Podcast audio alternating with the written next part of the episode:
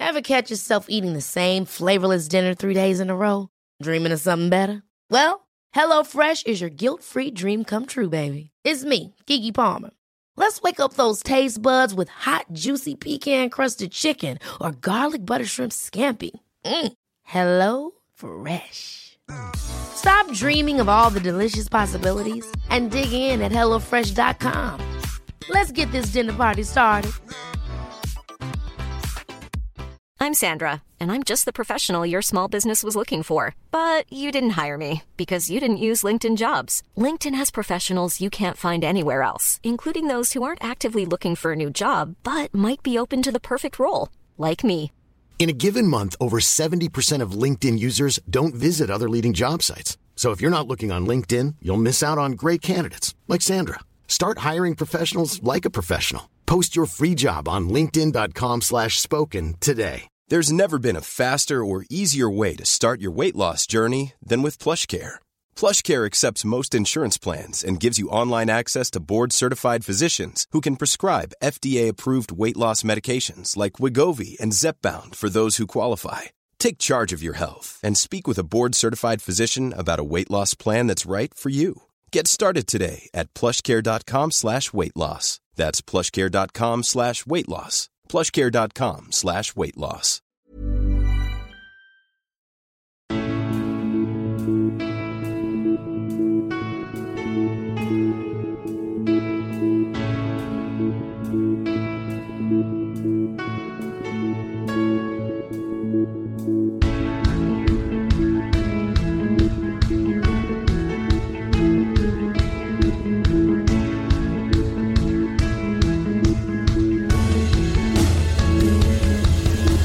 Bienvenidos a Alineación Indebida.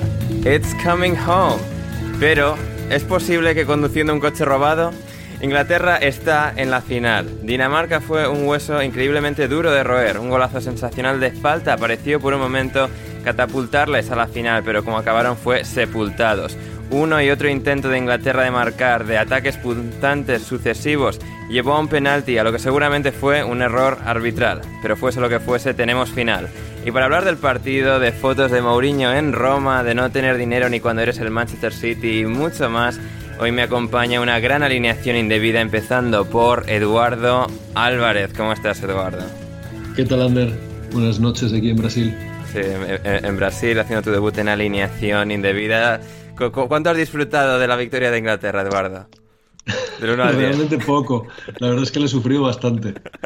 Eh, me había hecho ilusiones con ese, con ese golazo de, De y, Damsgaard, sí. y luego la verdad es que Inglaterra le ha dado bastante la vuelta al partido, ha dominado, ha tenido las ocasiones y le acabó viniendo en un penalti, como hemos visto todos, extraordinariamente dudoso, que no sé si en otras circunstancias y en otro estadio lo, lo habrían pitado igual, pero la verdad es que ha, ha dominado el partido mucho más de lo que yo pensaba y, y por lo menos ha puesto el trabajo, ¿no? No ha sido una, una victoria inmerecida. Sí, sí, eso, eso sí, eso por lo menos. Por sí, lo menos también eso, está, sí, sí. Por lo menos. También está aquí con nosotros desde Londres, desde las entrañas del viejo Highbury, Patricia González. ¿Cómo estás, Patre? Hola, muy buenas. Pues nada, si escucháis de vez en cuando algún grito es porque aquí lo están celebrando como si ya hubiesen ganado. Bien, bien, bien, vamos. maravilloso, maravilloso. Eh, es eh, genial que, que se estén ahí con- conteniendo eh, de cara a la final, pero eh, sí, Inglaterra ha ganado y bueno, pues es eso que tienen que, que han ganado una semifinal, que oye, pues no, no han ganado muchas en su historia. Y finalmente, la voz de- del equipo al que se van a enfrentar en la final de Italia, Mónica Fernández, ¿cómo estás? Muy bien, aquí la invitada a la supuesta fiesta inglesa. Aquí Sí. estamos. Totalmente. nuestro ma- el, el reto de hacer nuestro maracanazo. Sí, sí, sí. Va a ser interesante, va a ser interesante esa final en Wembley, Inglaterra, Italia, ya definida después de la victoria de Inglaterra contra Dinamarca 2-1. Vamos a entrar en el detalle de lo que ha sido ese partido. Vamos a conectar también en breve con Manuel Sánchez, con Manu, que ya le conocéis de- del podcast, em, que está en Wembley, que está en Wembley cubriendo el partido en directo y conectaremos con él en unos minutos. para, para comentar lo que ha sido el Inglaterra-Dinamarca. Un partido muy interesante, vibrante, eh, que ha tenido grandes fases, de muy buenas de fútbol, de bastante malas de fútbol. Y escuchamos ya al, al otro lado del teléfono a Manuel Sánchez. ¿Cómo estás, Mano? ¿Me escucháis a mí o escucháis al público? Eh, un poco de todo, a ti lo suficiente. Vale, vale, vale.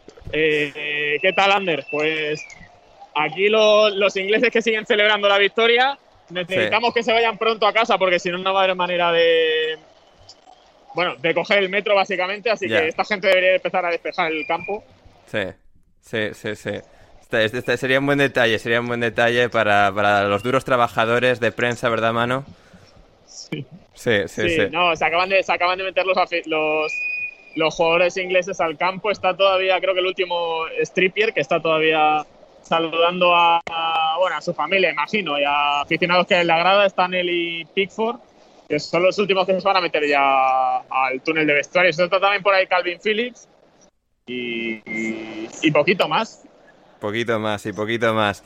A ver, Manu, victoria de Inglaterra, 2-1, con polémica. Eh, al final ha terminado siendo una fiesta, pues porque es en Wembley, porque han ganado en la prórroga, porque por fin llegan a una final tantísimos años después, porque parece que podría volver el fútbol a casa finalmente, aunque estará Italia esperando en la final. ¿Cómo has vivido el partido? ¿Qué lectura haces de- del choque entre Inglaterra y Dinamarca ahora mismo en caliente?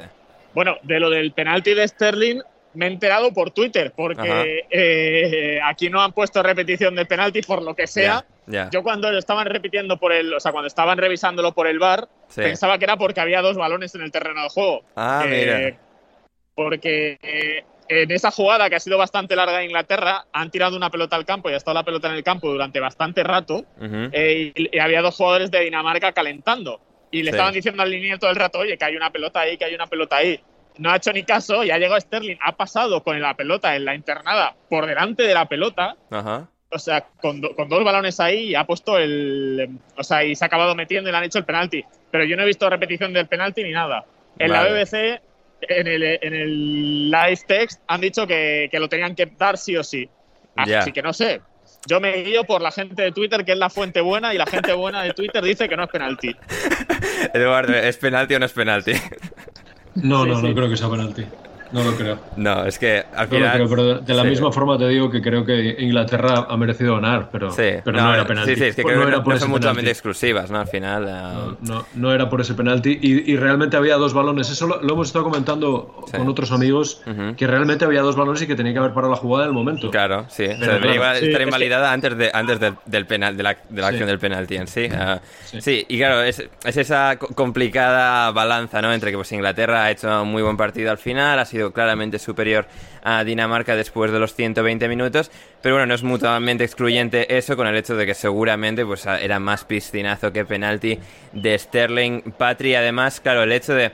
Claro, tal y como es el protocolo, pues ya tienes la decisión arbitral inicial que hace que, pues esa decisión, es decir, la, las pruebas para cambiarla, digamos, para cambiar esa decisión a que no sea penalti tienen que ser muy claras. Y como hay un mínimo de contacto, ¿no? Pues explicaba eh, diferentes árbitros que al haber contacto, pues no se revisa, ¿no? Porque ya es, bueno, ha habido contacto suficiente para que se pueda llegar a la conclusión de que es penalti, lo cual, bueno, pues ha dejado a mucha gente con ese amargo sabor de boca porque, claro, ves la repetición, ves que, bueno, pues Sterling, no sé, por cansancio, porque estaba pues la oportunidad de su vida y de rascar eh, un penalti, eh, no sé, ¿qué, ¿qué te ha parecido? ¿Qué opinión tienes? Porque En lleva tirándose toda la vida, Ander. Sí, también. A ver, en ITV lo decían también que para cambiarlo, claro, a ver, esto es la prensa inglesa y pues van con, con la selección, pero Claro, claro, sí que decían sí. que tenía que ser para que se, vamos, para que un error el claro y no manifiesto. Yo creo que se puede Exacto. argumentar que es un error claro y manifiesto y si llevan al árbitro a mirar a la pantalla, lo cambia. Yo creo que eso hubiese sucedido. Yo creo que sí, pero bueno, dice, "Ma, hay un, hay un poquitín de contacto. Entonces, en cuanto dicen que hay algo de contacto, pues no, no lo van a cambiar. Pero bueno, yo creo que la gente lo está llevando quizás a, a unos extremos de, bueno, el robo, no sé si habéis visto la portada de Esfera, de luto, Uh, como, hostia, hostia, a ver. Sí, sí, sí, de, diciendo que, bueno, poco menos que, que es un escándalo. Joder, qué, velocidad para crear las portadas, eh, Dios mío, eso es a mí lo que más me ha sorprendido. Sí, sí, entonces, eh, no sé, creo que es, que es demasiado. O sea, la, la, portada es todo en negro y pone: Inglaterra accede a la final tras un penalti que no era tal. Ocurre en 2021 y con el VAR activo. Día muy triste para el fútbol europeo. entonces, a ver, no creo que sea. O sea, a ver, que sí, que el penalti probablemente no es, al 99% no es. Pero no es tampoco no sé, de rasgarse las vestiduras como si hubiese sido un gol con la mano o, algo muy, muy grave como para decir mm, es el robo, robo del siglo. Y además, pues yo qué sé, Inglaterra fue mejor, que eh, le faltó pegada como le está pasando, sí, pero, pero no sé, tampoco creo que hay que sacar las cosas tan, tan de quicio. Hmm, sí, completamente. Mano, em, eh, no sé, Inglaterra, viéndola en vivo contra Dinamarca, un poco viendo cómo este torneo han ido de menos a más, ¿qué impresión te ha dejado? ¿Cómo crees que han jugado? ¿Quién te han parecido los jugadores claves, los más importantes? ¿Qué valoración haces del juego y del final del resultado definitivo? Bueno, creo que se han, se han seguido notando las carencias de los de cuando tienen que atacar en estático que lo ha desatascado muy bien Kane con ese pase brutal a la espalda de la defensa en la primera parte, que ha sido la jugada clave porque eh, Inglaterra, si hubiera tenido que irse al descanso perdiendo, le hubieran entrado muchas dudas porque estaban ante la oportunidad de sus vidas y yo creo que a muchos futbolistas le hubieran temblado las piernas en caso de ir 0-1 o que el 0-1 se hubiera extendido durante más minutos.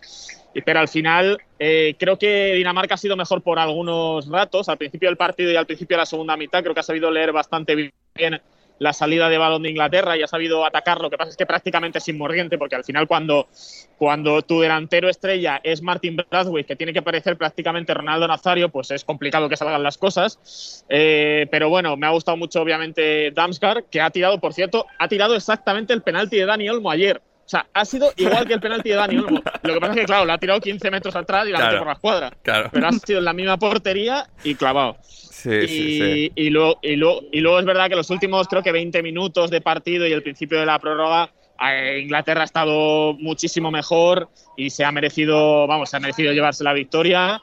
Y obviamente estar en, en la final que va a ser preciosa aquí y e imagino que viendo lo que, lo que nos están contando de la portada de Esfera, pues ahora mismo todo el mundo en Twitter estará comprándose camisetas de Italia para la final. Sí, sí, es exactamente lo que está sucediendo. Mónica por lo menos ya tenía las camisetas de Italia de antes.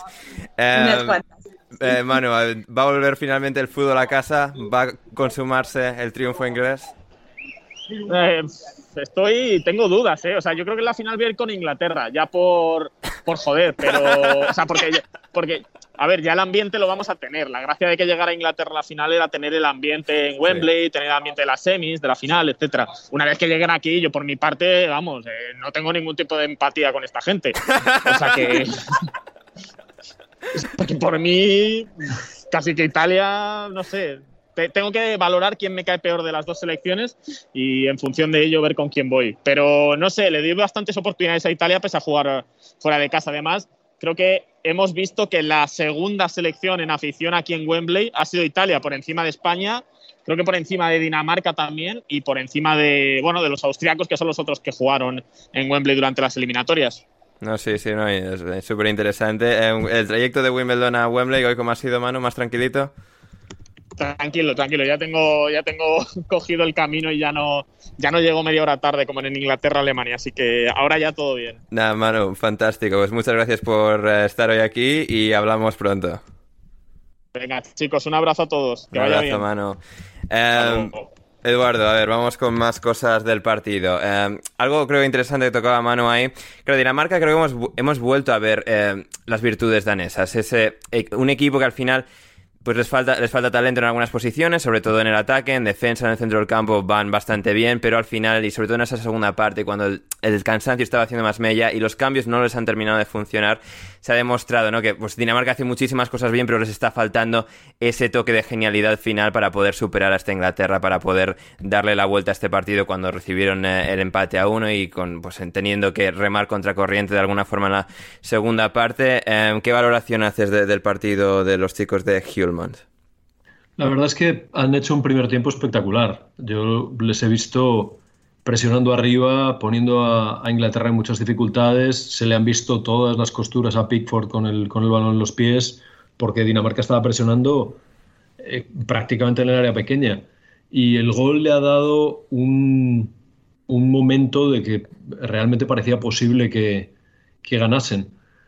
Eh, y luego ha habido la genialidad de Kane porque realmente Inglaterra no estaba consiguiendo llegar. Y a partir de que ha empatado Inglaterra, realmente, el, como decía Valdano, el campo se ha inclinado hacia la portería danesa y Dinamarca ha dado dos o tres pasos atrás. Como comentabas tú, en el banquillo tienen muy poco, muy, muy poco, hmm. y no han conseguido sacarle, sacarle partido. Entonces, eh, un equipo que ya venía muy cansado y que ha perdido a su mejor jugador, no nos olvidemos que ha jugado sin Eriksen, que probablemente es el el líder de, desde el punto de vista de, gestionar los partidos, de sí, en casi todos los sentidos, sí.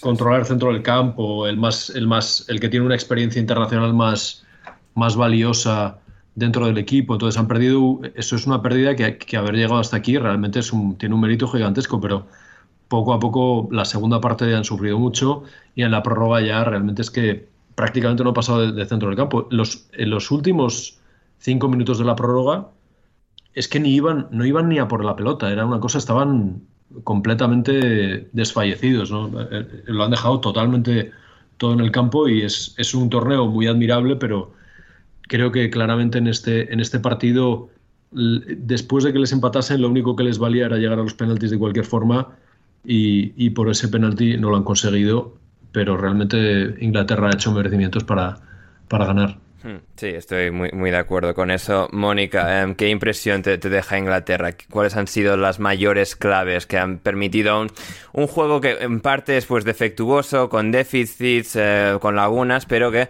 al final, pues por puro talento, por puro poderío, pues se ha, impuesto a Dinamarca, ¿no? Y al final, pues de atacar, atacar, atacar, pues se ha caído ese, ese penalti. Em, ¿qué, qué valoración haces del conjunto de Southgate en el día de hoy? A mí Inglaterra me ha gustado bastante, ¿eh? yo lo admito. Estoy un poco con, con en el sentido de que el penalti se ha exagerado y se va a exagerar que es algo que, ya sabíamos y que tenemos que aceptar, que no hay ni robos, ni conspiraciones, ni historias raras, ni hay nadie... ¿Cómo, que no, Mónica? ¿Cómo que no hay conspiraciones? ¿Pero qué me estás contando? Entiendo mucho, pero todo es más sencillo. O sea, al final siempre se tira un poco más por la grande, es decir, mm, es más fácil pitar un penalti a favor de Inglaterra que en contra, pero con Italia hubiera pasado lo mismo, es más si hubiera sido un Italia-Dinamarca y se hubiera tirado Insigne, pues hubiera sido más fácil pitar ese penalti que al revés, y con España lo mismo, y con Alemania lo mismo, y luego está la localía, que, que ya sabíamos que se iba a jugar en Wembley, que lo aceptamos, que siempre hay una anfitriona, que a veces la anfitriona es una gran selección, como es en el caso de Inglaterra, y que a veces si se junta la localía con ser una gran selección, pues te toca jugar la final en casa con ellos. Y ya está, y eso es fútbol, ni robos, ni exageraciones, ni historias raras. Y creo que las dos son mm, perfectamente, podemos decir que han sido las dos mejores de la Eurocopa. Creo que la final es totalmente merecida por parte de los dos. A mí Inglaterra me gustó mucho con Ucrania. Es verdad que a lo mejor era el más flojo de, los equipos que había llegado a cuartos de final, que podías decir, bueno, pues ya veremos contra otra selección un poco mejor, un poco tal. Dinamarca ha sido una gran selección, no era fácil, y a mí sí que me ha gustado Italia, eh, Italia, sí, perdón, estoy con lo que estoy. Sí que me ha gustado Inglaterra, me parece que tiene una generación de futbolistas jóvenes, destarados, súper técnicos, eh, Kane hoy ha hecho un partidazo, eh, miedo no tengo, yo confío en Italia, pero es un equipazo y es un finalista totalmente merecido. Y eso hay que dejarlo bien claro. Italia e Inglaterra, vuelvo a tener el lapsus, Inglaterra, por ejemplo, me parece que eh, ha tenido a lo largo de toda la Eurocopa una defensa muy férrea.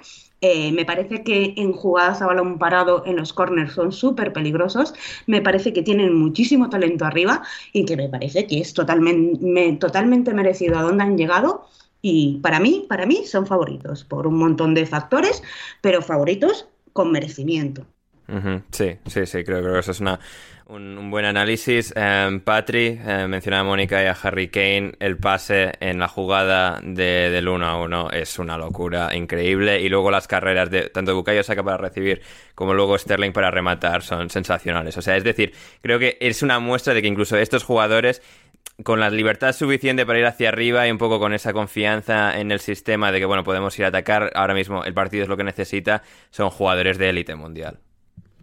Sí, y además creo que tienen ese extra de, de confianza, de que les están saliendo las cosas bien, están enchufados y tienen, están como quizás un punto por encima del nivel al que les hemos visto durante, durante la, la liga. Entonces, pues cuando las cosas se ponen de cara, todos los jugadores parece que, que dan ese 110, 10% y salen pues cosas como, como las de hoy, que la verdad que ha sido un partido muy, muy completo de, de Inglaterra. Hmm, sí, sí, sí, eh, totalmente. Em, Eduardo, ¿cómo, ¿cómo, de lejos sigue Casper Schmeichel de Peter Schmeichel? Bueno, yo no lo veo tan lejos, ¿eh? Ya, por eso te pregunto. Es que yo, no, vi en vivo y en directo a, Peter Schmeichel, pero es que es Casper está haciendo una carrera increíble. A ver, es que, es que Peter Schmeichel tenía un carisma muy especial y una forma de moverse en el campo y de hablar, de gritar, de... de eh, eh, era un portero que no te, no te olvidabas de que jugabas contra él en ningún momento. Un poco como me recuerda al portero alemán clásico que me, que me estoy olvidando ahora, que también era Oliver Kahn, exactamente. Eran, eran, son, sabes que estás con, que estabas con Schmeichel debajo de los palos y que y, y, no había un segundo que se te olvidase.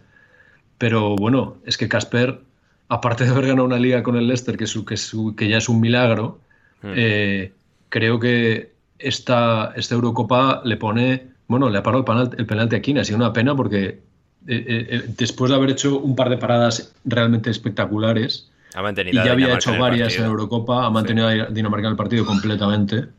Y, creo que, que, está muy cerca, evidentemente con una carrera muy diferente porque nunca ha jugado en un equipo de primer nivel, pero ha conseguido cosas de primer nivel con un equipo de, mitad de la tabla, ¿no? Entonces yo creo que de una de nuevo de una forma un poco diferente, pero está con una carrera bastante comparable a la del padre en nivel de éxito y de, y de lo importante que ha sido para sus equipos. Sí, totalmente. Y al final ha hecho su carrera mayoritariamente en el Leicester. Tiene esa liga milagrosa, tiene la FA Cup ganada este, este año. Pero al final, claro, con los porteros creo que es un poco más complicado. Bueno, es que juegan X equipo, pero al final, como portero, es más fácil que te asientes eh, en X equipo. Hay menos movimiento que, con jugadores de, campo.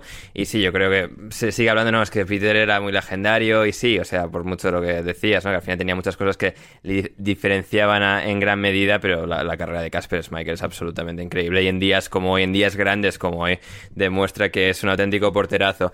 Eh, Mónica, es el final del camino para Dinamarca. Tú, yo hasta cierto punto, muchos otros veíamos a Dinamarca como pues, la gran revelación, han llegado hasta esta semifinal. Me acuerdo David Dorado lo dijo en el programa de, previa que hicimos de la Eurocopa en la alineación indebida, que Dinamarca podía dar la sorpresa sido como con baches increíbles, todo lo de Eriksen, que, fue un susto increíble, luego afortunadamente salió todo bien y han terminado haciendo un torneo grandioso para lo que son ellos, que al final pues no han podido con Inglaterra, pero han estado ahí hasta el final, en una semifinal, con, jugadores que han demostrado tener mucha calidad, todos los defensas, Christensen, Kier, Vestergaard sobre todo en el día de hoy, Hoybier, Delaney.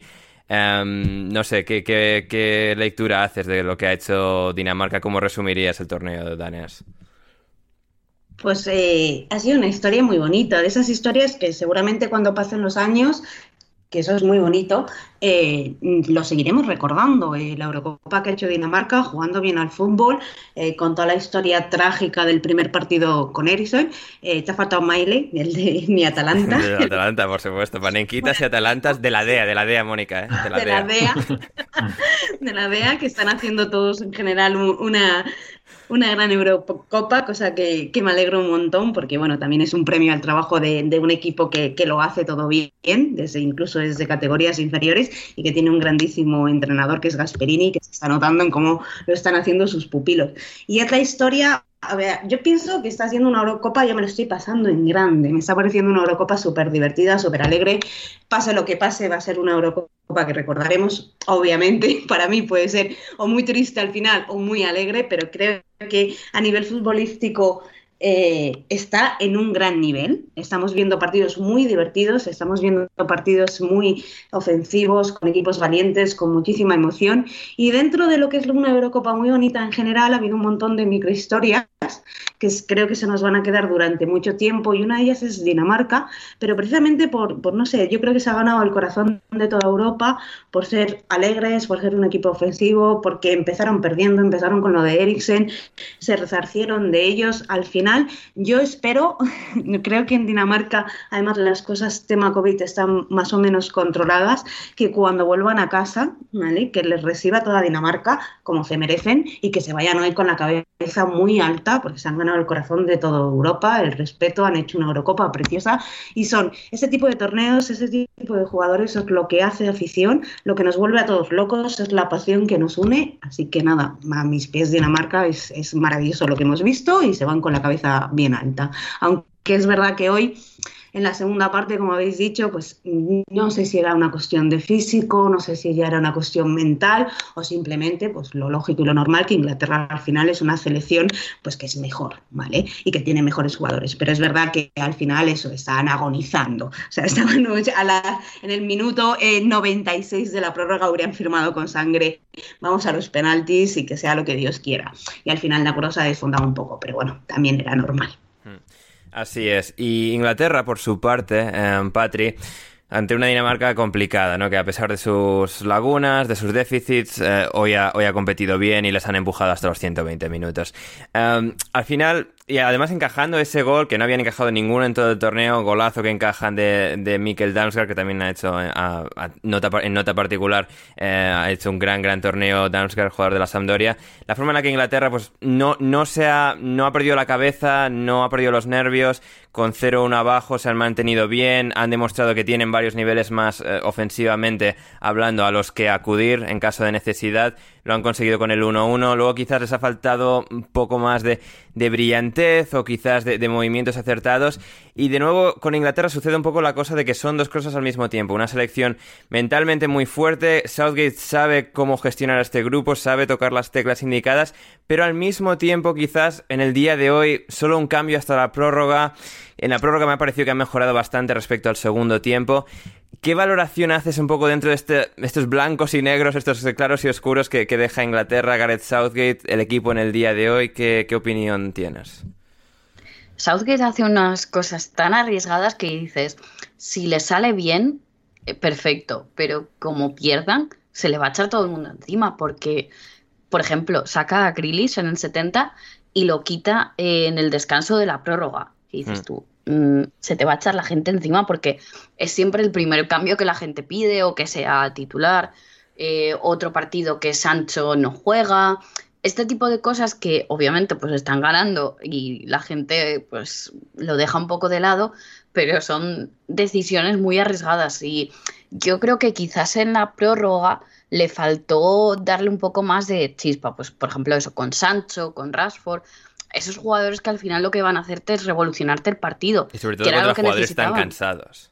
Exacto, tenías a, Dinamarca mm, cansadísima, pues saca un jugador mm, que te revolucione el partido. Es lo mismo que, pasa, que, que pasó en el partido de ayer, que eh, Italia físicamente estaba a un nivel por debajo y España tampoco sacó un jugador que te revolucione el partido. Pues si tienes esos recursos en el banquillo, no sé, eh, yo los usaría, pero obviamente mm, yo no soy seleccionadora de, de, fútbol, por tanto, oye, eh, mm, si están ahí es porque, porque algo, algo bien harán, pero sí que, sí que es verdad que en el caso de, Southgate, pues con los cambios siempre parece que los hace tarde, hace cambios un poco, un poco extraños, entonces em, creo que pese a que obviamente está en la final, que casi nadie se lo esperaba, em, quizás si te quedase pero de decir, jolín, hay, hay quizás mm, cosillas que chirrían un poco.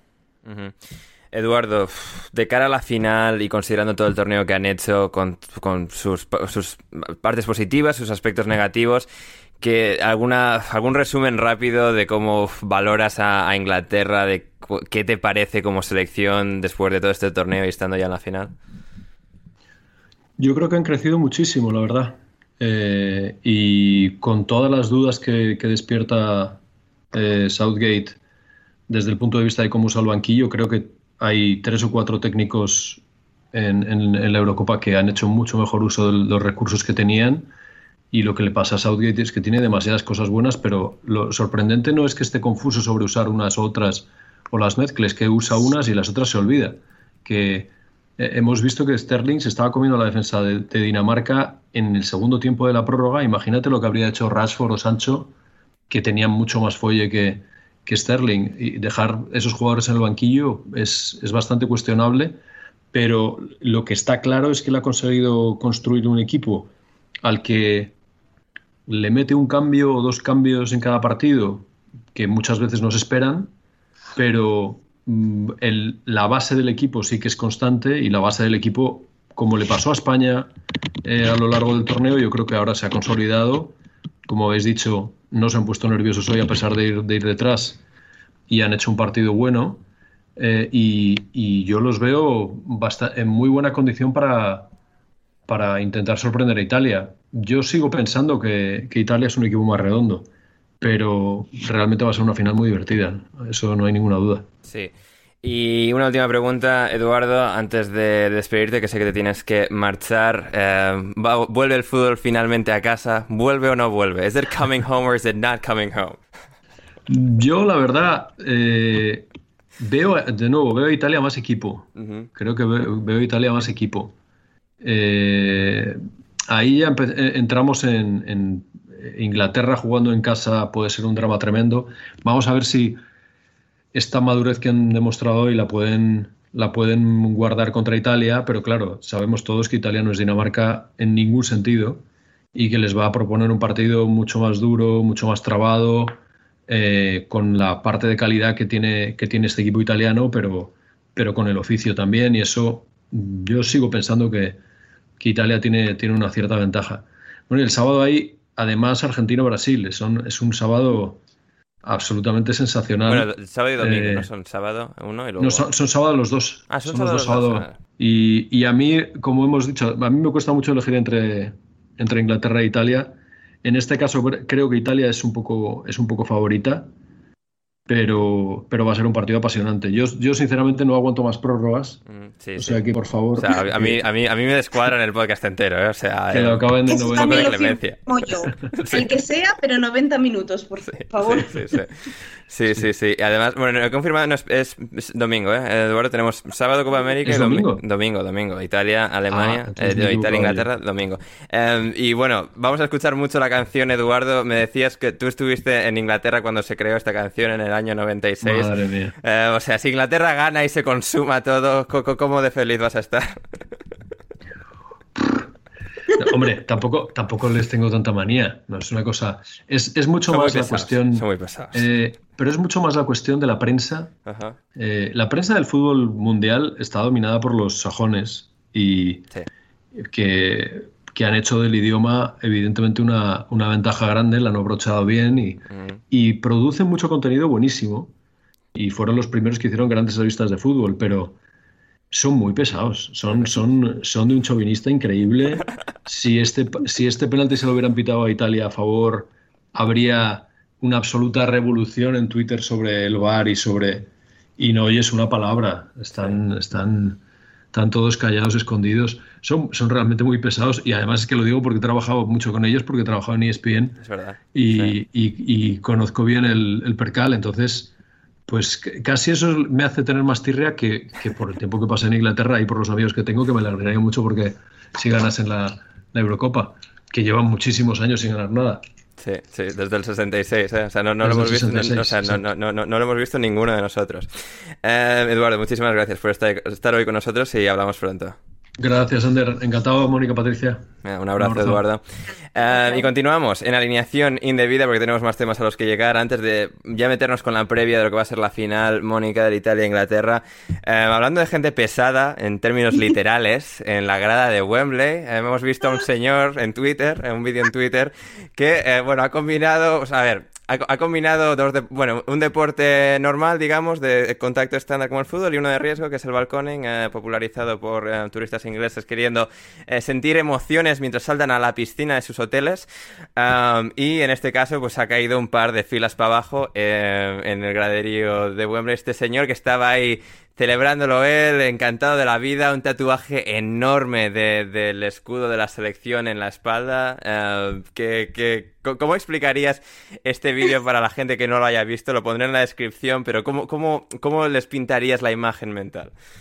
Pues quiero que imaginen mm, al tópico más tópico, más caricaturizado de un inglés mm, borracho, ¿vale? El señor estaba eh, levemente contento sin camiseta, entrado en años, ya ha pasado sus, ya ha pasado la flor de la juventud.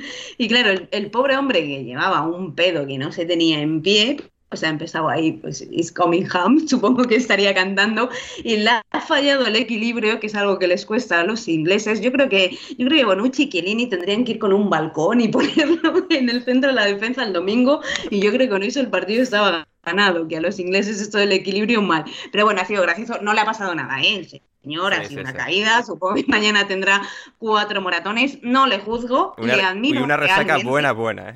Sí, yo lo admiro realmente porque yo ayer estuve viendo el partido, me tomé dos cervezas, dos, os lo prometo, y hoy he tenido resaca. Sí, en plan, por favor. Así que en el fondo le admiro profundamente, porque mira, yo con dos cervezas resaca, y él tan contento. Sí, totalmente. Y con esto nos vamos a la previa de lo que será el partido eh, el domingo Italia-Inglaterra en Wembley.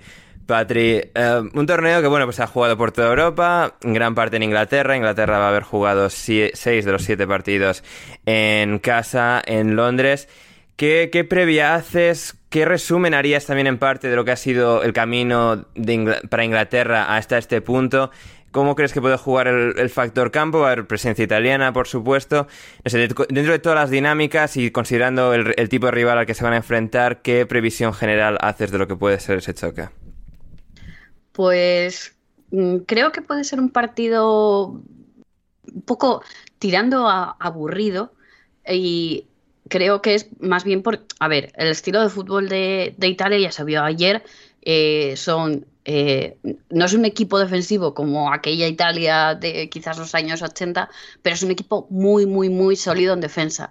Y se ve que, a ver, a Inglaterra le cuesta mucho buscar huecos en la defensa, quizás a veces prefieren salir más al contraataque. Entonces creo que puede, puede ser un poco más, eh, pues, Inglaterra al toque, buscando el hueco y puede llegar a hacerse un poco, un poco lento el partido. Pero creo que pese al factor campo y todo, mm, personalmente creo que Italia es, es ligeramente favorita porque es un bloque mucho más, pues, más sólido. Aparte tienen ese extra quizás de la veteranía. Inglaterra tiene muchísimo jugador joven que al final, a la hora de una final, a la hora de esas pequeñas cosillas de, eh, bueno, pues el fútbol que no se ve, como quien dice, que, es como eh, bueno, en, esta, en estas eliminatorias y, bueno, en una final sobre todo, cuenta mucho, eh, pues, a ver, unos jugadores veteranos pueden acabar sacando de quicio a los, a los jóvenes. Entonces creo que tienen ese, ese factor extra. Y como hay la, la misma cantidad de italianos que había ayer en Wembley, eh, ya te digo que igual se les oye más, porque ayer era alucinante. O sea, era como, yo sentía que estaba rodeada. Era como, si es que no oigo más que italianos. Obviamente tenía las, a el sector de, españoles debajo, pero son mucho más ruidosos. Entonces, eh, no sé cómo estará el tema de entradas, si van a sacar más a la venta o qué, pero mm, vamos, que em, pese a jugar en casa, creo que, que, Italia va a tener bastante, bastante afición y una afición muy, muy ruidosa. Hmm. Sí, sí, es una de esas cosas que también incluso en televisión, no tanto como en el estadio estoy segura, pero se, notaban eh, en gran medida. Eh, Mónica, el, choque de estilos, el choque táctico entre estas dos selecciones creo que es interesante y no exactamente predictivo porque puede creo que salir casi por cualquier lado, visto un poco lo que hemos visto la trayectoria de Italia sufriendo contra Austria, siendo en gran parte superada por España, pero sabiendo sufrir en, en ambos casos, en esos dos casos. Em, en caso de Inglaterra es también un equipo de dos caras en cierta medida, de, es un equipo de querer tener mucho control, de querer ritmos bajos, de que no se descontrole nada, pero si el partido les insta lo suficiente a ellos también acaban abrazando el caos. No sé, ¿cómo crees que se puede dilucidar, cómo se puede desarrollar este partido? Es, es complicado, ¿eh? Yo lo veo un partido muy, muy, muy eh, disputado, muy parejo. Creo que creo que, bueno, mm, puede ser que sea, que llegue a ser aburrido, que pueda llegar a, a, no ser tan, a lo mejor tan alegre, tan vivaz como hemos visto otros partidos. Es normal en las finales. Al final, la final se tiene que ganar, no se tiene que jugar bien. Siempre va a haber un cierto tipo de miedo, un cierto tipo de respeto, porque cualquier fallo en una final, pues pues, pues se acabó, se acabó el trabajo que, que, has hecho durante meses, pero creo que es una final un poco eh, indescifrable.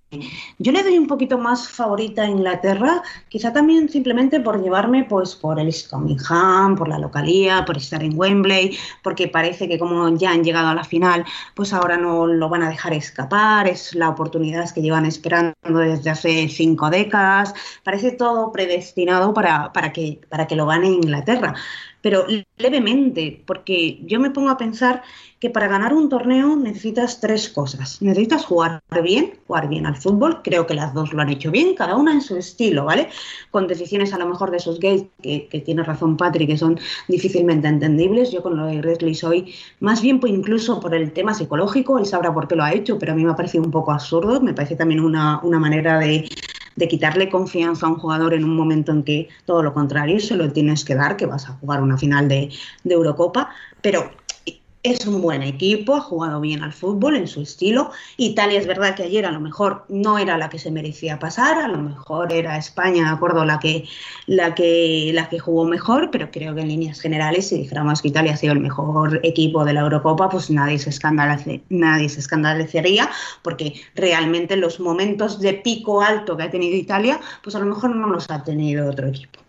Eso lo tiene Italia, jugar bien al fútbol, son listos, son perros viejos. ¿no? si queréis luego compramos lo de Chiellini y Alba, que ha traído ríos de, de sangre, ríos eh, en, en, Twitter, que al final, de acuerdo, yo creo que engañaba más Alba que Chiellini, pero bueno, los tópicos. Pero tontos no, no son los italianos, eso está claro. Saben sufrir, de hecho, sufrieron contra Austria, pasaron. Sufrieron contra España, pasaron. Hay que saber sufrir para ganar esto.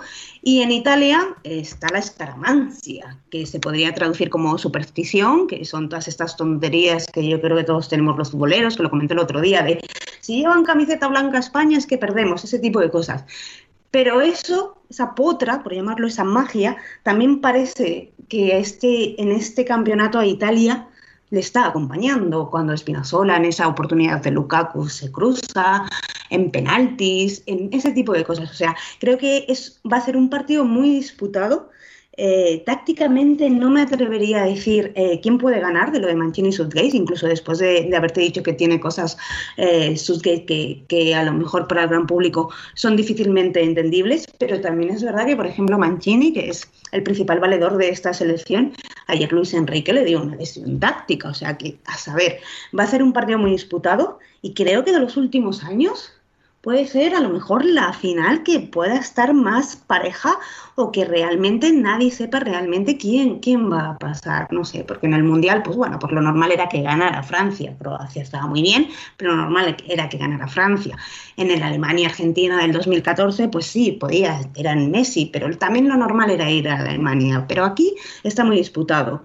Y tácticamente, es un misterio, de verdad. O sea, yo estaba, yo que pensaba que iba a llegar Dinamarca, que además os lo dije, pues, pues oye, pero de Inglaterra decía, ¿y si pasa Inglaterra, eh, qué demonios vamos a hacer? No lo sé, pero muy, muy interesante lo que nos espera, la verdad. Y para este y para la final, Mónica, igual en vez del cochecito, quizás debería hacer el saque de honor Mario Balotelli. Ay, no. No. A ver, es que a Balotelli hay que aguantarle. ¿eh? Sí, y no es sí, tan sí. bueno para aguantarle tanto. Sí, sí, sí. No, y bueno, ahora lo van a aguantar en Turquía, en el Adana de Mirspor. Acaba de llegar. Quiere ir al Mundial, Mónica. Y para eso, pues al Adana de Mirspor turco, donde pues será titularísimo. Yo le veo marcando 15 goles tranquilamente. No creo que le dé para ir a la selección. Pero bueno, pues un nuevo giro en la, en la trayectoria de, de Mario. No sé, alguna, alguna reflexión en 2021 de Mario Balotelli. Bueno, pues a ver, yo quiero que le vaya bien. Si es un buen chaval. Si sí, es que es un buen chaval, o sea, un poco macarrilla, pero es buen chaval. O sea... Claro, lo que pasa es que está como una cabra. Sí, que, por eso. A ver, tampoco sí. ha tenido igual la vida más fácil que, que sí, podía tener. Sus cositas, no ha salido muy bien de la cabeza y que ojalá mm, se lo pase en grande en Turquía, que no sé yo, pero bueno, eh, que marque 25 goles, pero que no vaya la selección, que ahora mismo la selección está muy bien. Eh, aunque perdamos el domingo, pero creo que lo que está hecho, creo que incluso pueden entrar jugadores como Pellegrini o como Sensi, por ejemplo, que se han quedado fuera eh, por lesión, o Saniolo, que, que, se había recuperado, pero obviamente no, no estaba a buen nivel para, para poder entrar en la selección, que pueden entrar para Qatar y que todavía incluso pueden mejorar el nivel de la selección, que a lo mejor en el punto máximo de su talento, pues Balotelli, de verdad, a máximo nivel es un grandísimo jugador, pero que a la larga mmm, no te compensa de ninguna de las maneras, así que que le vaya muy bien, pero Mancini, déjale para allá. Sí, sí, déjale sí. para allá. Sí, sí, nos preguntaba J. de Miguel, habitual oyente, so- sobre cómo le irá a Balotelli en Turquía. Pues no lo sabemos, pero estaremos atentos en la alineación indebida a cómo le va. Eh, muy bien, habiendo ya hablado de, de la Eurocopa, de la semifinal Inglaterra, Dinamarca, de la previa de la final Italia, Inglaterra, un par de, bueno, declaraciones, cosas que, bueno, van pasando en el mundo de clubes. Patri, creo que le han preguntado a Guardiola, tal, por el, bueno, potencial reemplazo de Sergio Agüero. Nada, es que no, no puede, no pueden fichar a nadie, no tienen dinero para fichar a grandes jugadores. Eh, el Manchester City, ¿eh? si no tiene dinero Manchester City, ¿quién, quién tendrá dinero? Exactamente. O sea, si ellos no tienen dinero, mm, ¿qué van a hacer el resto de los equipos? Eh, no, pues, no sé. No sé este ¿eh? es que no sé qué quiere conseguir con esas declaraciones, más que poner a gente del resto de los equipos en contra suya, porque te van a decir, eh, me estás diciendo que no podéis fichar a nadie cuando Nada, eh, nada. otros equipos están... Sí, sí, a ver, claro, sí, igual no tienes dinero para pagar 120 millones o, o lo- o el dineral que ha gastado, por ejemplo, el United en Sancho, pues igual, porque entonces eh, igual no te cuadran las, las cuentas, pero mm, a ver, hay delanteros de todos los precios. Sí, sí, sí, sí. Es que es, No sé. es- es tremendo. No tiene mucho sentido. No, no, en absoluto. No sé, Mónica, esta, esta forma que tiene de, de como humilde prepotencia siempre, de querer como ser la víctima, es como, es una cosa ya, es como, venga, que ya, o sea, ya, ya te lo tenemos muy visto. Claro, a ver, una vez puedes hacer la gracia, pero que estás en el City, que tienes dinero para aburrirte, que ya quisiera yo que otros equipos pudieran tener ese potencial económico y, y ese cuento, que además es que lleva años, es que en el Barcelona también hacía lo mismo, y Sí, a ver, sí. es Barcelona, es que no estás en el Sporting de Gijón, que vengas con el, con el victimismo de, mira, soy el Sporting, soy humilde, o el Valladolid, ¿me entiendes? Sí. Eh, soy humilde, hago lo que puedo, pues estupendo, maravilloso, ¿qué vas a hacer? ¿Qué te vamos a pedir? Pero es que has estado en el Bayern de Múnich, en el Barcelona, y vengas con estas historias, es un poco tomadora de pelo y al final como que genera rechazo. O sea, que Mucho. al final el, el espectador neutral, porque yo no tengo nada ni a favor ni en contra del City, a mí, mm, pero igual que a cualquier otro equipo inglés, ni a favor ni en contra, pero al final es que te caía hasta mal. Es que yo en la final de la Champions League, que me da igual uno que otro, al final tiras por el Chelsea y yo creo que también es un poco por estas tonterías que, que hace y que son totalmente innecesarias. Pero bueno, también es, debe ser juego psicológico, yo no lo entiendo, pero bueno. Sí, sí, sí. Bueno, y hablando de, de tonterías y gente que tiende a caer mal, eh, Mourinho, nuevo entrenador de la Roma, eh, bueno, esto ya se sabía desde hace semanas. Eh, Patri, hemos visto fotos de, de Mourinho que no sé, no sé si ha sido una sesión de fotos o qué cojones, pero bueno, estaba eh, haciendo la vueltecita por las instalaciones de la Roma con una Vespa. Eh, ¿Opiniones de las fotos? muy, eh, muy típico todo. O sea, Sí, sí, es sí. como eh, va a ser lo primero que salga cuando. No sé, es como tan, tan estereotipo coger la Vespa. Pero bueno, Mourinho le gusta dar la nota, porque si no da la nota, él no, no está contento. No sé qué será lo siguiente que le veamos, con un helado, bueno, un gelato, o no sé, mm, en algún, algún de los, alguno de los sitios típicos de Roma de mm, turisteo, no sé, cuál será la siguiente de Mourinho. Sí, sí, habrá que ver, Mónica, alguna apuesta. Mm, A ver, iba también sin casco, que eso sí que es Italia, porque en Italia no lleva casco ni vio. o sea, Sí, que sí, sí. Está totalmente integrado. Le faltaba Audrey Hepburn ahí, el fantasma detrás. Igual lo próximo que vemos, ojo, es que le vemos ahí en un, con un vestido vaporoso, en, haciendo la Dolce Vita en la Fontana de Trevi. Si ganan un título, que ya en la Roma, de acuerdo, eh, pues oye, es una, es una afición serena y tranquila. Sí, mucho, mucho. Tiene esa pinta. Seguro que, que si ganan un título vemos a Mourinho haciendo un homenaje a Anita Ekberg, no con tanta sexualidad, evidentemente, pero, pero no lo descartéis.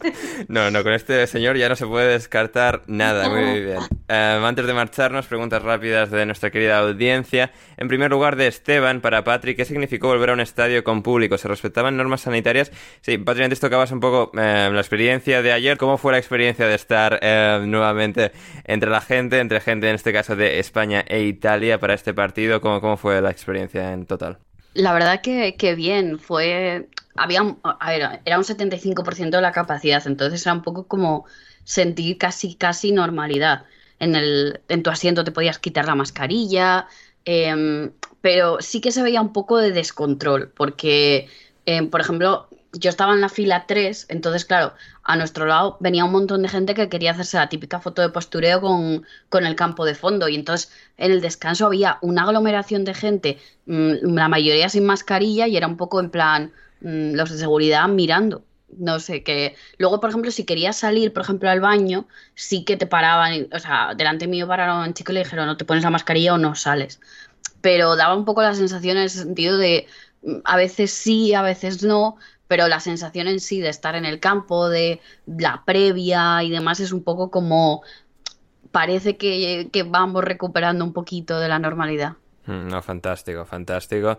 Para Mónica pregunta Esteban, si Italia no sufre, no vale, ¿verdad? Uf. Tremendo partido. Contar. Sí, total. Uf.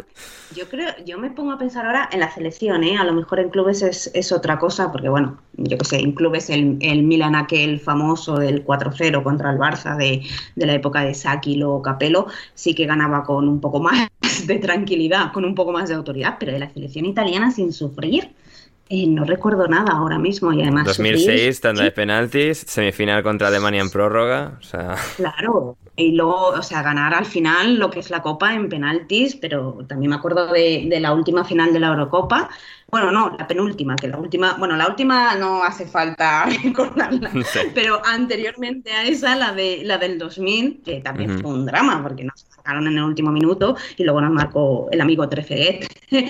Y, y en esa, en la semifinal, pues también fue por penaltis con, contra Holanda, con el famoso penalti de, de Panenka de, de Totti, que, que se le ocurrió, pues mira, voy a hacer la cuchara porque Totti es así, también desde la serenidad en tranquilidad vive, vive ese señor.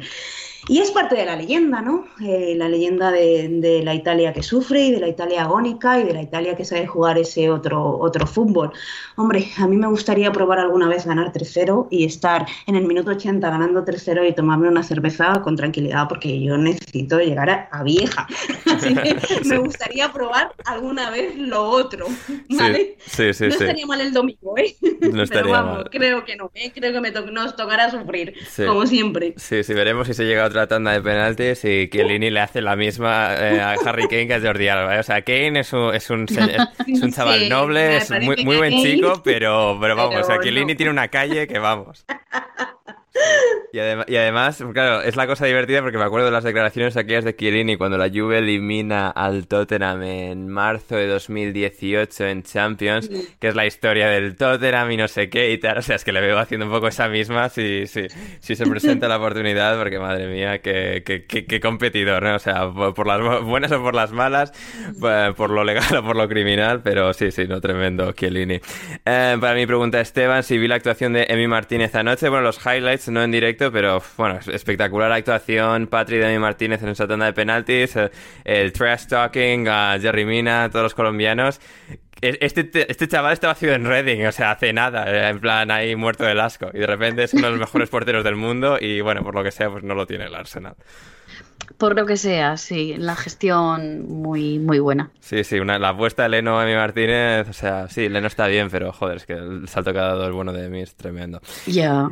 Eh, muy bien, nos pregunta también, ah, ah, ah, ¿qué más nos preguntan? Laverios, eh, me pregunta a mí eh, si Sterling sigue siendo completamente injustificable llegados a este punto. Como yo tuiteé en el partido contra Alemania 10 minutos antes de que Sterling marcase el gol, pues no, al final es, es justificable porque este tío es que lo intenta, lo intenta, lo intenta, falla el 70% de todo lo que intenta, pero es que es semejante martillo pilón que acaba consiguiendo el gol y lo que se proponga y las carreras y los desbordes una y otra vez. En la prórroga, Ellie Walker, eh, el nivel físico de ambos de estar corriendo después de todo el torneo, después de ciento y pico minutos, absolutamente tremendo y Southgate confía en él y al, al final, pues con sus limitaciones, sus lagunas, pero es un jugador determinante, ha demostrado ser un jugador determinante, Raheem Sterling. Ah, ah, ah, no nos hacen más preguntas. Eh, el sueco, cuando termine la Euro, tendrá lugar el premio al más guapo de todo el torneo o un once de los ganadores. Patrick, ¿cómo está la cosa con Borja con esto?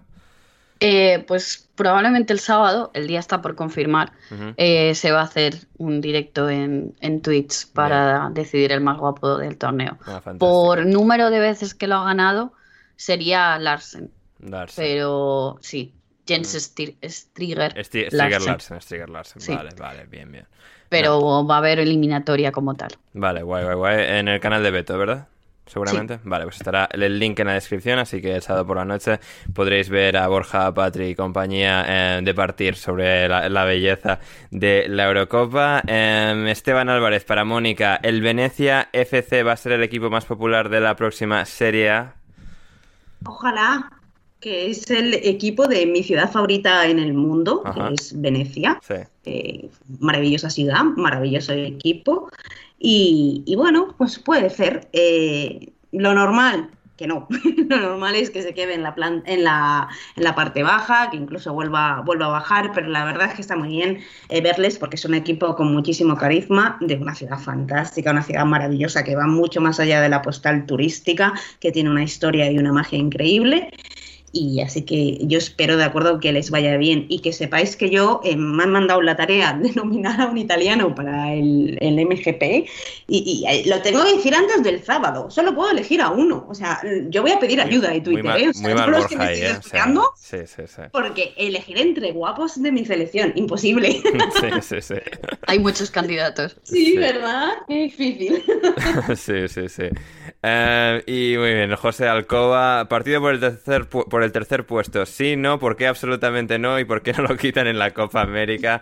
Eh, Patrick, eh, lo de la medalla de bronce en fútbol. eh, No, yo lo entiendo, pues, por ejemplo, yo que sé, en los Juegos Olímpicos, que obviamente hay una medalla de bronce como tal, sí. pero si no, es que pierdes la semifinal, estás ya ahí con el bajón y tienes que volver a jugar el sábado o el domingo, no sé, lo veo un poco, no sé, no, no me convence mucho la idea, salvo, por ejemplo, pues eso, en, en los Juegos Olímpicos que existe el concepto de medalla de bronce, no es el campeón como tal. Sí, sí, sí, no, total. Sí, es que queda muy anticlimático y sí, no es una de esas Sí. cosas que, eh, que ganen mucho y en, en la Eurocopa afortunadamente pues no, no lo tienen, en la Copa América pues ahí, ahí que, lo, que lo tendrán.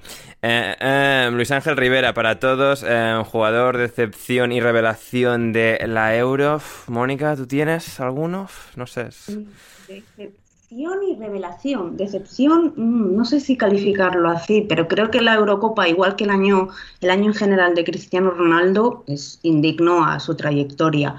Y revelación, hay muchos daneses ahí que podían entrar. Eh, bueno, a ver, de la Eurocopa en sí igual se le queda grande. Eh, creo que a mí me está gustando mucho en Italia, que no me lo esperaba, Di Lorenzo, que lo está haciendo muy bien. Sí. Eh, Kisa tampoco lo llamaría revelación, porque a ver, a Kisa ya le conocíamos. Lo que pasa es que eh, también estar apareciendo en plan crack, como lo está haciendo, que claro, yo lo dije ayer en Twitter, no sé qué pasará, pero parece que es uno de esos. Y con uno de esos me refería a un Roberto Bayo, o a un Del Piero, o, sea, o a un Totti, que son palabras mayores, o a un Rivera, así nos vamos un poquito más, más atrás.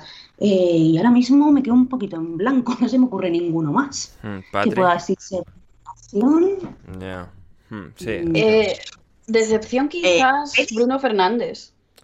Sí, Puede también. ser. Sí, pues, sí, por ejemplo, esa, es buena. Estaba yo pensando que la decepción, la de Ronaldo es buena.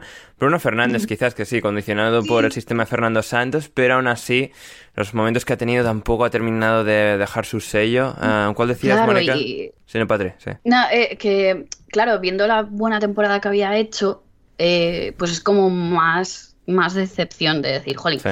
está haciendo muy buena temporada y de repente, pues, pues se viene, se viene abajo. Pero al contrario, esa revelación para mí, porque obviamente yo no lo había visto antes, eh, Damsgaard de Dinamarca, porque no lo había visto antes y me, me está pareciendo un jugadorazo. Claro, ahora hay 50.000 rumores de que suena para media Europa, pero con razón. Sí, sí, sí, totalmente. Y aunque no sea prototipo de jugador revelación en mi caso, um, típico, pues esto, Damsgaard, jugador joven con mucho potencial, Simon Kier. Simon Kier ha tenido una carrera muy extraña, dando, o sea, vueltas de un lado para otro. Ahora está en el equipo de más entidad en el que ha estado en toda su carrera, eh, un equipo que puede pelear por ganar la Serie A como es el Milan. Y la, la Eurocopa que ha hecho, todo lo que sufrieron, todo lo que tuvieron que perseverar, Kiar como el gran líder de, de, la selección, para mí es la gran revelación, aun con 31 años que creo que tiene ya Kiar. Así que sí, muy bien. Y las dos últimas, eh, Pokémon favoritos, nos preguntan Julián Jiménez. ¿Vosotras dos eh, Pokémon favorito tenéis? Es una pregunta un poco random. Sí, sí, O sea, sí, la gente preguntándonos cosas randoms. Cuando, quizás cuando era más pequeña, me gustaba Eevee porque era como muy cookie. Sí. eh, y no sé, ahora quizás te diría Charizard. Sí, sí, o Dragonite, Dragonite, que está siempre, está muy Ya, presente bueno. Dragonite últimamente. muy bien. Y hablando de Pokémones, vamos con la pregunta de Cero y a la última para Patri, después de que se nos acaben los pelochos malos en el Chelsea para venderos, ¿qué jugador vais a elegir este año para llevaros al Emirates? ¿Qué, qué Pokémon os vais a llevar de- del Chelsea, Patri? Pero sí, es que, o sea, los fichajes del Arsenal está sonando 50 millones de nombres y no hay nada. O sea, Ben White, que parece que está cerca, está cerca, está cerca, veréis como dentro de dos semanas se va pues al City o, o al Everton, que también suena, pero al Arsenal no va a venir. Estoy, vamos, Terrible. mm, sí, sí, pero es lo de siempre, de estos últimos veranos en el Arsenal. Suena a todo el mundo, suena a todo el mundo, pero como no se quieren rasgar el bolsillo, pues, pues pasa lo que pasa. Sí, totalmente. También suena eh, que el Arsenal se ha metido, sí, Sí. y no. Sí. Locatelli, al parecer el chico quiere jugar en la Juventus, pero sí que está sonando que está ahí el Arsenal detrás y apartar las manos de Locatelli. Sí, sí, ahí está, ¿eh? Ahí está. Nos hace mucha falta ¿eh? un jugador así, porque el centro del campo de este año de la Juventus también ha habido que, que soportarlo. O sea que a ver si sale bien. No nos va a salir barato, es lo que tiene, fichar después de la Eurocopa, pero, pero, pero jugador clave ¿eh? para el futuro. No, bien, Bueno, podéis quedaros a Locatelli y Ramsey que vuelva para Londres. No Eh, pasa vale. nada. Aquí a- a- a- acuerdos que se firman en el podcast. Exacto. Fantástico, fantástico. Y con esto llegamos al final de una nueva edición de Alineación Indebida. Volveremos el próximo lunes con el episodio final de esta época veraniega, esta mini temporada veraniega de Eurocopa. Luego tendremos tres semanas de descanso y volveremos con la previa de la Premier League. Mientras tanto, Mónica, muchas gracias por estar con nosotros. nada, un placer y muchas gracias a vosotros. Muchas gracias, Patri. Nada, muchas gracias a vosotros, a los que hayan llegado hasta aquí, y eso que hoy ha sido una versión más, más reducida. Y, y nada, a disfrutar del partido el domingo. Sí, totalmente.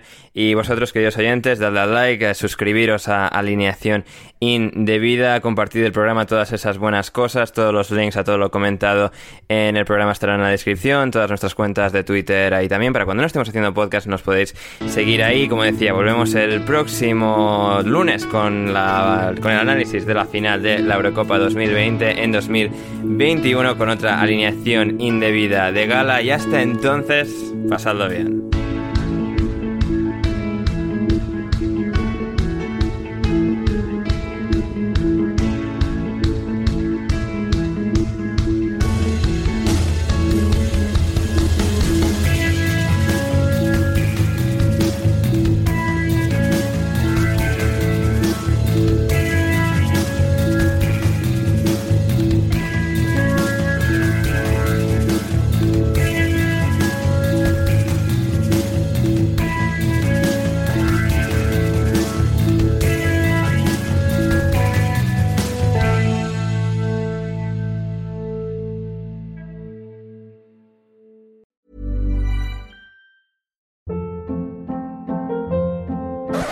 Up. What was that? Boring. No flavor. That was as bad as those leftovers you ate all week. Kiki Palmer here, and it's time to say hello to something fresh and guilt-free. Hello Fresh. Jazz up dinner with pecan-crusted chicken or garlic butter shrimp scampi. Now that's music to my mouth. Hello Fresh. Let's get this dinner party started. Discover all the delicious possibilities at hellofresh.com.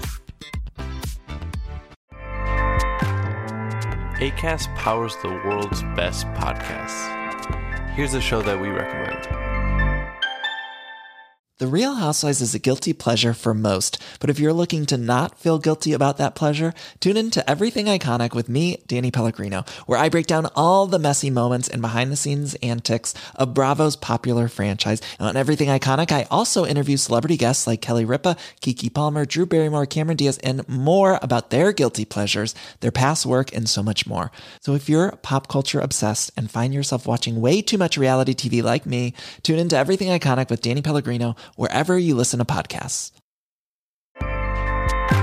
ACAST helps creators launch, grow, and monetize their podcasts everywhere. ACAST.com.